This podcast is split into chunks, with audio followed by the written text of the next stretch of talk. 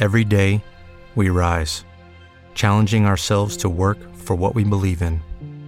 At U.S. Border Patrol, protecting our borders is more than a job, it's a calling. Agents answer the call, working together to keep our country and communities safe. If you are ready for a new mission, join U.S. Border Patrol and go beyond. Learn more at cbp.gov/careers.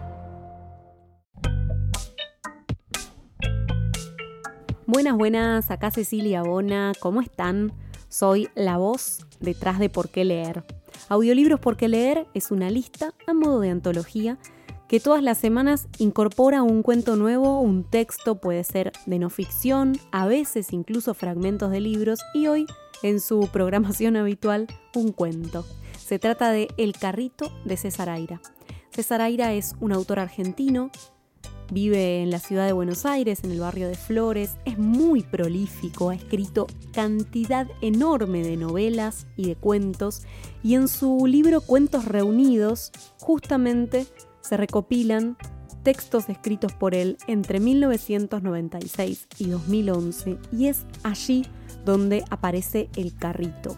Los invito a dejarse llevar por la narrativa de Aira que es muy sencilla de seguir enseguida entramos en ese universo, podemos ver lo que nos está describiendo con colores, con sonidos y después lo charlamos. Vamos a la lectura. Uno de los carritos de un gran supermercado del barrio donde yo vivía rodaba solo, sin que nadie lo empujara. Era un carrito igual que todos los otros, de alambre grueso, con cuatro rueditas de goma, las de adelante un poco más juntas que las de atrás, lo que le daba su forma característica, y un caño cubierto de plástico rojo brillante desde el que se lo manejaba. Tan igual era a todos los demás que no se lo distinguía por nada. Era un supermercado enorme, el más grande del barrio y el más concurrido, así que tenía más de doscientos carritos. Pero el que digo era el único que se movía por sí mismo. Lo hacía con infinita discreción en el vértigo que dominaba el establecimiento desde que abría hasta que cerraba, y no hablemos de las horas pico, su movimiento pasaba inadvertido. Lo usaban como a todos los demás, lo cargaban de comida, bebidas y artículos de limpieza, lo descargaban en las cajas, lo empujaban deprisa de góndola en góndola, y si en algún momento lo soltaban y lo veían deslizarse un milímetro o dos, creían que era por la inercia.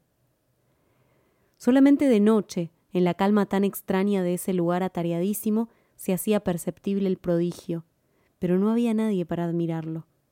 Apenas si de vez en cuando algún repositor de los que empezaban su trabajo al amanecer se sorprendía de encontrarlo perdido allá en el fondo, junto a la heladera de los supercongelados o entre las oscuras estanterías de los vinos.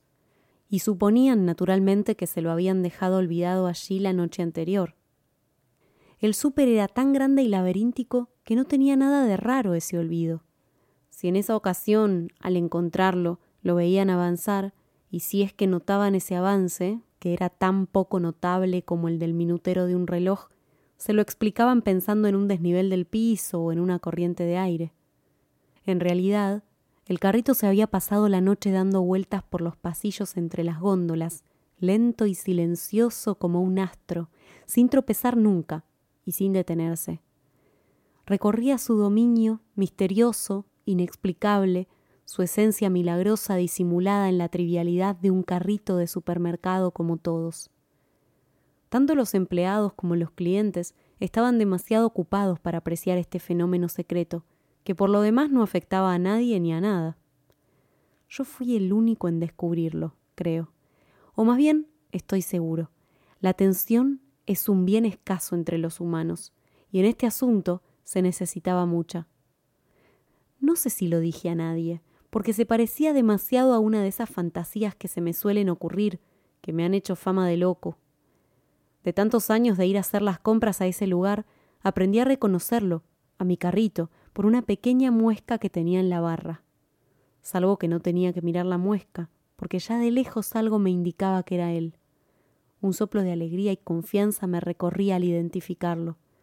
Lo consideraba una especie de amigo, un objeto amigo, Quizás porque en la naturaleza inerte de la cosa, el carrito había incorporado ese temblor mínimo de vida, a partir del cual todas las fantasías se hacían posibles. Quizás en un rincón de mi subconsciente le estaba agradeciendo por su diferencia con todos los demás carritos del mundo civilizado y por habérmela revelado a mí y a nadie más. Me gustaba imaginármelo en la soledad y el silencio de la medianoche, rodando lentísimo en la penumbra, como un pequeño barco agujereado que partía en busca de aventuras, de conocimiento, de amor, ¿por qué no? Pero ¿qué iba a encontrar en ese banal paisaje que era todo su mundo de lácteos y verduras y fideos y gaseosas y latas de arvejas? Y aún así no perdía la esperanza y reanudaba sus navegaciones, o mejor dicho, no las interrumpía nunca, como el que sabe que todo es en vano y aún así insiste, insiste porque confía en la transformación de la vulgaridad cotidiana en sueño y portento. Creo que me identificaba con él, y creo que por esa identificación lo había descubierto. Es paradójico, pero yo que me siento tan lejos y tan distinto de mis colegas escritores, me sentía cerca de un carrito de supermercado. Hasta nuestras respectivas técnicas se parecían. El avance imperceptible que lleva lejos, la restricción a un horizonte limitado, la temática urbana. Él lo hacía mejor, era más secreto, más radical, más desinteresado. Con estos antecedentes podrá imaginarse mi sorpresa cuando lo oí hablar, o para ser más preciso, cuando oí lo que dijo. Habría esperado cualquier cosa antes que su declaración, sus palabras me atravesaron como una lanza de hielo y me hicieron reconsiderar toda la situación, empezando por la simpatía que me unía al carrito, y hasta la simpatía que me unía a mí mismo, o más en general, la simpatía por el milagro. El hecho de que hablara no me sorprendió en sí mismo, porque lo esperaba. De pronto sentí que nuestra relación había madurado hasta el nivel del signo lingüístico. Supe que había llegado el momento de que me dijera algo por ejemplo, que me admiraba y me quería y que estaba de mi parte, y me incliné a su lado, simulando atarme los cordones de los zapatos, de modo de poner la oreja contra el enrejado de alambre de su costado, y entonces pude oír su voz, en un susurro que venía del reverso del mundo, y aún así sonaba perfectamente claro y articulado. Yo soy el mal.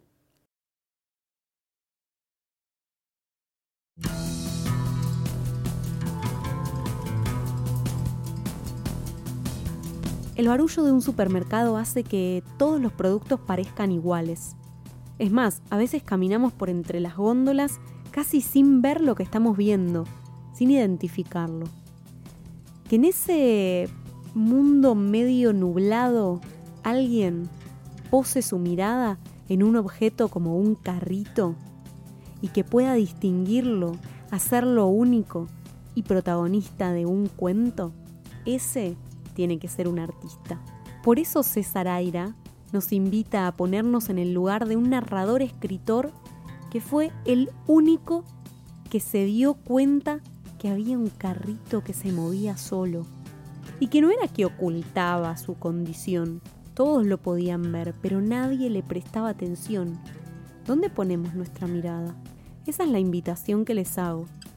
No es una moraleja, oh por Dios, solamente una invitación a pensar.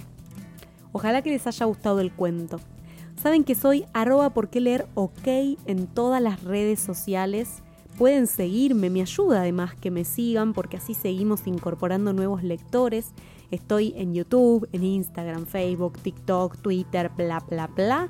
Y también, si quieren, pueden transformarse en mecenas de por qué leer. Hacer un aporte único, mensual, lo que ustedes quieran, algunos de los aportes van a tener recompensas, por ejemplo, si deciden acompañar económicamente todos los meses, van a recibir este cuento antes que el resto de los oyentes y algunas cositas más. En la descripción de este audiolibro van a encontrarse los links para sumarse, por ejemplo en Patreon, en Cafecito o en Mercado Pago. Y si no, me escriben y me dicen, che, sé si me gustaría colaborar, pero no tengo Cafecito, no tengo Mercado Pago.